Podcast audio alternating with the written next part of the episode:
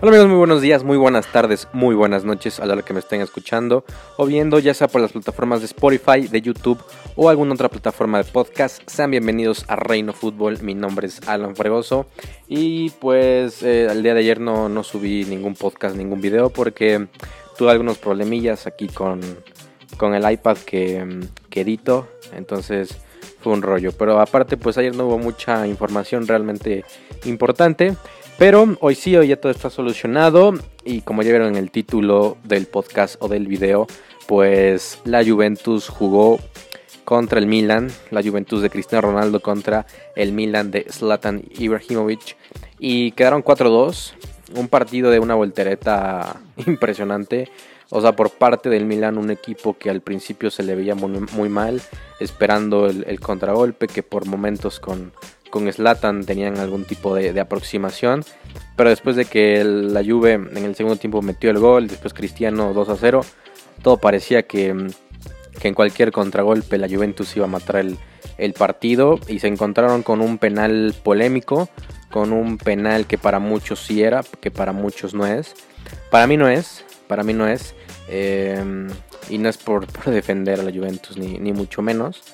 Pero creo que también el VAR eh, es una cuestión de que la cual también voy a hablar, el VAR como tal, porque es una herramienta muy buena para, para la justicia en, el fútbol, pero realmente muchos árbitros le dan una interpretación distinta y un sentido totalmente diferente. Por ejemplo, yo, yo, o sea, yo me imagino que esta jugada no todos los árbitros lo hubieran pitado penal, otros sí, otros no, pero eso es a lo que me refiero. Yo, yo entiendo que era mano, pero siento que estaba muy cerca de, de, Bonucci, en este caso estaba muy cerca el, remate, entonces pues era complicado. Em, pero bueno, ya con, la interpretación del árbitro, pues muchas veces cualquier mano en, el área es, es, penal. Pero bueno, no me voy a adelantar a eso. Em, un partido el cual la Juventus sigue sin jugar bien. O sea, si bien iban 2 a 0, pero el equipo realmente le cuesta mucho producir ocasiones de gol. Y aparte tiene un, tiene un equipazo, tiene un trabuco arriba, tiene a Cristiano, tiene a Higuaín, a Bernadeschi, a Douglas Costa cuando entra, a Pablo Dybala que no jugó, eh, a Ramsey, a Pjanic, o sea, realmente de media cancha para adelante tienen un equipazo y que Sarri no, no, los ha, no los ha sabido aprovechar porque el equipo se sigue viendo muy chato, se sigue viendo...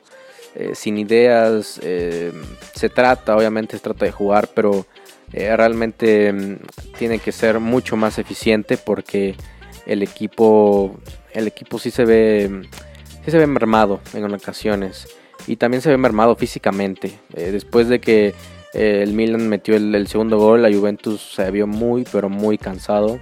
Entraron otros futbolistas que, más o menos hicieron el, trabajo pero realmente la Juventus es, preocupante en, en cuanto a su fútbol porque en esos últimos partidos ha ganado, sí, pero con cuestiones totalmente individuales de Dybala, Cristiano y algunos otros futbolistas.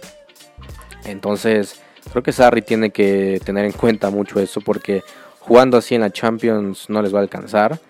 Eh, yo no me atrevería a decir que, que Lyon los va a eliminar. Yo creo que no, o sea, hay un, siento que hay un 80, eh, un 80-20, pero en el fútbol todo puede pasar y con este equipo el Lyon en cualquier momento te mete un gol, se echa atrás y, se acabó la eliminatoria. O sea, tiene que mejorar muchísimo si quiere hacer algo importante en Champions, que eso es lo que aspira la Juventus ya hoy en día. Hace ocho años, pues la cosa era volver a estar en puestos de Champions, eh, estar compitiendo en la liga. Hace cuatro años, pues eh, siguiendo ganando ligas. Y hoy en día ya la Champions es una cosa que, que se tiene que hacer sí o sí. Por eso tanto dinero han gastado. Eh, y otra cuestión quería, quería tocar, esta sí es una cuestión fundamental. No tienen laterales.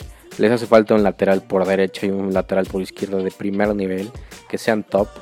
Porque con todo respeto a mi cuadrado me encanta. Es un gran futbolista y es uno de los futbolistas que más dribbling tiene y que más los gana. Entonces creo que Cuadrado debe ser titular, pero ah, como un extremo por derecha, un medio, no como un, un lateral, un defensa por derecha. Creo que Digo, ahorita lo están habilitando porque pues no hay más, pero realmente no entiendo por qué se vendió a Cancelo, por qué se cambió a Cancelo. Sinceramente a mí se me hacía un muy buen lateral y ahorita con Cuadrado, si bien al ataque te da mucho, pero defensivamente te aporta casi nada y es muy complicado porque le ganan las espaldas, le cuesta el, regreso en muchas ocasiones, a veces tiene algunos, algunos errores, a veces compromete de más el, el balón. Y creo que eso y es normal, o sea, es normal porque el futbolista no es un lateral como tal. El futbolista es, es un medio por derecha, es, es, un extremo por derecha que constantemente está driblando, que constantemente está buscando el desborde, el uno contra uno. Y creo que, repito, Cuadrado tiene que ser titular, pero de extremo por derecha.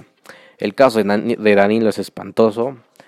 Eh, yo ya no había visto un lateral así desde hace mucho tiempo. Realmente en el Porto lo hizo bien, pero en el Madrid lo hizo muy mal. En el City también. Y ahorita en la Juventus está quedando de ver. Es, un futbolista que no tiene profundidad, que le ganan constantemente la espalda, que el uno contra uno no es muy eficiente y que con todo respeto creo que no, no, está para, para, ese nivel.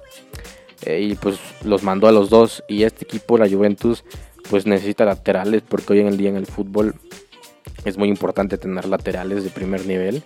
El Real Madrid, las tres Champions, eh, si bien Cristiano y otros futbolistas aparecieron, pero también el gran aporte ofensivo y defensivo que les brindaba o que les brinda Carvajal y Marcelo a ese equipo es muy pero muy alto. El Barcelona de, Pep Guardiola pues tenía uno de los mejores laterales de, de, la historia, que era Dani Alves, que era un tipo que, que defendía y que también atacaba de manera muy muy bien. Jordi Alba, mm, también no estuvo en, la de Pep, pero Jordi Alba es un futbolista también sumamente confiable y sumamente bueno en, esa lateral. Em, y bueno, hay otros laterales que están surgiendo, como el caso de, Davis del, Bayern Múnich, del Bayern Múnich, perdón, que también es, nivel top. Entonces, creo que la Juventus, en lugar de andar pensando traer a, Arthur algún otro jugador, tiene que pensar en traer a un lateral pudo haber hecho el trueque por Semedo, el del Barcelona, que también se llama es un super lateral. Eh, pudieron haber comprado a Cucurella, que lo compró el Getafe por 10 millones. Eh, pudo haber comprado a Hakimi Akraf, que se lo robó el Inter por 40. Entonces creo que por ahí, por ahí tiene que, buscar la Juventus si quiere realmente hacer algo importante, porque va a ser bien difícil que, puedan competir. Y, bueno, un poco más, un poco menos, la verdad es que la Juventus le cuesta muchísimo. Eh, un buen gol de, Cristiano y un golazo de Rabiot. Rabiot es un futbolista que a mí siempre me ha gustado desde que estaba en el Paris Saint Germain y que no había tenido tanta regularidad eh, en, la Juventus, pero que hoy en día ya, ya ha jugado más, ya ha jugado más y realmente lo hace muy bien. Es un tipo que tiene una zurda muy buena y es un tipo que le da eh, técnica, le da visión al, equipo, le da timing. Es un muy buen futbolista. Y pues ya, nada más eso. Lo de Cristiano pues es ya de admirarse lleva de 13, 13 goles en, en 13 partidos. O sea, es una, una cifra impresionante lo de, lo de Cristiano Ronaldo. Pero bueno, esto ya, ya es normal. Sinceramente, sinceramente es, normal. O sea, el tipo siempre mete gol, siempre hace las cosas bien. Y que sigue, sigue arrasando con los goles. En cuanto al Milan, pues es un equipo que está en una transformación.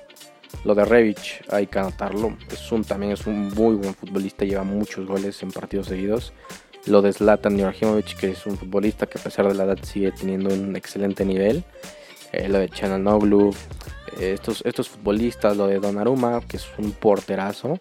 Entonces creo que mm, poco a poco tienen que añadirle piezas a este equipo para que pueda ser ese Milan que, nos acostumbró, ese Milan que llegaba a finales de Champions, ese Milan que estaba en la liga constantemente peleando y, ese Milan histórico. Entonces el Milan vino desde atrás eh, con, y en 10 minutos el penal, llega el otro gol, llega el otro gol y al final los, los matan. Entonces creo que, mm, creo que el Milan está en un buen camino Creo que todavía le falta muchísimo para poder ver a ese gran Milan, pero creo que es con trabajo y esfuerzo y paciencia, sinceramente. Pero bueno, eso fue el partido, sinceramente muchas deficiencias de la Juventus y el Milan con vinos de atrás y es una cosa muy muy buena.